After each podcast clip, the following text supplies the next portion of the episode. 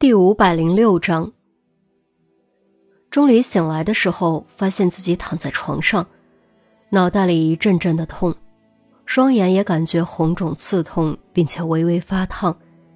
晕倒前的一幕幕逐渐浮出脑海，由于强大的记忆力，分毫不差的重新展示在眼前。滴答，一滴泪水瞬间而下，划过耳垂，落在枕头上。他多么希望这一切都是梦啊！只要一觉醒来，就能回到十二年前，母亲在做早饭，父亲在催促自己赶紧起床吃饭上学。可惜，奢望终究是奢望，已经失去的东西永远也找不回来，所留下的只有或痛苦或幸福的记忆。你醒了，玉溪刚刚倒水回来。看到钟离醒了，赶紧小跑到床边。我爸呢？钟离下意识问，心中还残留着些许侥幸。迎着钟离满含着祈求和无助的眼神，于西忽然发觉无法与之对视，他不得不选择移开目光，握紧水杯，低声说：“钟叔叔的遗体正在准备运回国内。”大家都认为他还是想落叶归根的。出乎预料，钟离这次居然没有太大的反应，只是木然点了点头。这样也好。玉溪再次看向钟离的眼睛，发现祈求和无助已经消失了，剩下的只有空洞和茫然。当时心中又是悲痛又是焦急，赶紧拉来凳子坐下。紧紧握住钟离的手，急声道：“你别这样，我知道你心里难过，但你千万别憋在心里。你还有我，我就在这儿，我不会离开你的。”钟离轻轻颤抖了一下，徐徐转过头看着于西，声音变得有些沙哑，语气中多了迷茫和害怕：“你真的不会离开我吗？”是真的吗？你真的不会骗我？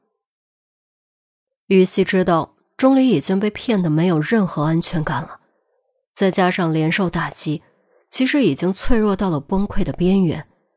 闻言，赶紧捧住钟离的脸，红着眼睛，用万分笃定的语气说：“不会的，我永远不会离开你，永远不会。真的吗？”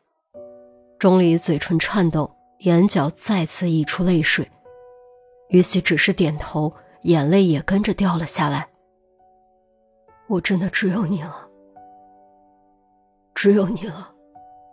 钟离嘴一瘪，呜的一声哭了出来，哭的就像个找不到回家的路的孩子。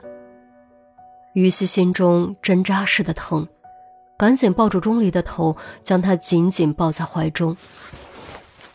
他知道钟离说的没有错，他真的只有他了。也不知道过了多久，哭声终于弱了下去，变成间断的抽噎。钟离只觉得昏昏沉沉、迷迷糊糊，又晕了过去。玉溪将钟离放平，帮他盖好被子。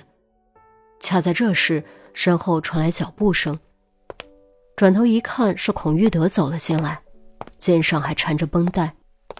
于西赶紧吸吸鼻子，擦干眼泪，站起身，避开目光，喊了声“孔局”。孔局，他，孔玉德停顿了几秒钟，才说完：“还好吧？”刚醒过来，于西依旧没有抬头看孔玉德。孔玉德叹了口气：“ 我知道你们心中怪我。”我理解，这是情有可原的。对此，我表示很抱歉，但我不得不这么做。这是我处在这个位置所必须去做的事，哪怕会因此伤害很多人，甚至丢掉自己的命，也不得不做。孔局，我们不是……于西想解释，却被孔玉德抬手打住。不用解释。我理解的，说实话，这次我也是真的累了。我这把老骨头再也经不起这种折腾了。等回去之后，我就准备退休，种种花，养养鸟，过几年轻松日子，再也不操这份心了。于西愕然抬头，没想到孔玉德竟然会做出这样的决定。没什么，我老了，是时候退下去了。但你们还年轻，未来你们也许还会经历类似的事。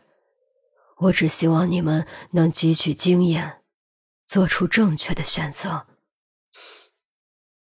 孔玉德说完，笑了笑，转身准备离开。于西喊了一声：“孔爵。”嗯。孔玉德停下脚步，转过头。于西没有说什么，只是站直身子，抬起手，敬了一个标准的礼。谢谢。孔玉德露出欣慰的笑容，点点头，转身离开。望着孔玉德的背影，于西忽然间怅然若失。这次的事情，他的确对孔玉德心存不满。不只是他，整个刑侦队所有人都有所不满。可是，正如陈红之前所说的那样，感情上的确让人无法接受，但这就是大局。为了大局，个人的利益和情感总是要做出牺牲。如果不做出牺牲，牺牲的就将是更多人的命。这就是选择，而做出这种选择绝不是一件轻松的事。必须做好一辈子承受内心煎熬的准备。孔玉德做出了选择，顾全了大局，也付出了代价。片刻后，刑侦队众人走了进来，从他们的表情就能看出，路上应该遇到了孔玉德。韩淼关切的问：“钟离怎么样了？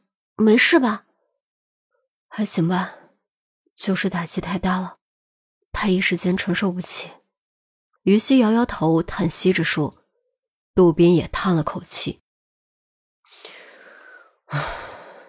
是啊，我这个外人，现在想想都跟做梦似的。别说对他，任何人遇到这种事都受不了的，只能花时间慢慢熬，总能熬过来的。毕竟你们还年轻，生活还得继续。”哦，对了，安逸那边什么情况？还不是特别清楚。听说各国高层正在紧张商业处理办法。不过我觉得吧，其实商量来商量去，都只有一个解决办法。是什么？郑月好奇的问，其余人也都投来好奇的目光。你们想想，虽然安琪儿被抓了，但黑暗契约还在，而且黑幻蝶又不是固定不变的。没了安琪儿，难道下一只黑幻蝶就不会出现？韩淼点点头。对哦，之前那个美杜莎不就是下一任黑幻蝶的竞争者吗？安琪儿应该本来就快要退位了，这下可好，下一只黑幻蝶又要飞出来了。陈红摇摇头，也没那么快。安琪儿被抓，黑暗契约内部各方势力为了争夺黑幻蝶的宝座。必然会出现激烈甚至惨烈的争斗，从而出现内耗。短时间应该不会再有什么动静。有道理，不过怎么感觉距离铲除黑暗契约还是有很长的路要走的样子？黑暗契约数百年历史，势力范围极大，又隐藏在暗中，根系错综复杂，哪有那么轻易就能铲除？只能步步为营，慢慢来。正月耸耸肩。路漫漫其修远兮，好在和我们已经没啥关系了。于西解口道：“陈姐，你刚才说安姨的处理办法是什么？”“ 对对对，被你们给扯跑题了。”陈红瞪了郑月和韩淼一眼，接着说：“黑暗契约的主要势力范围在欧洲，根基在英国。英国以及欧洲各国在没有扫清黑暗契约之前。”绝对没胆子将安琪儿放在自己国家，否则稍不留神就有可能闹出更大的事端。众人闻言都觉得很有道理，天知道身边谁是黑暗契约的成员，在无法确保绝对安全的情况下，安琪儿不可能留在欧洲范围内。所以，只有一个选择。你们想想到底是什么？其实很好猜的。陈红小小卖了个关子，于西率先反应过来。交给我们国家，我国和欧洲这些资本主义国家不一样。如果将安琪儿送到我国受审，就能保证安全。其余人闻言也都相继反应过来，的确，这就是唯一的选择。陈红点点头，转头看向窗外。让我们拭目以待吧。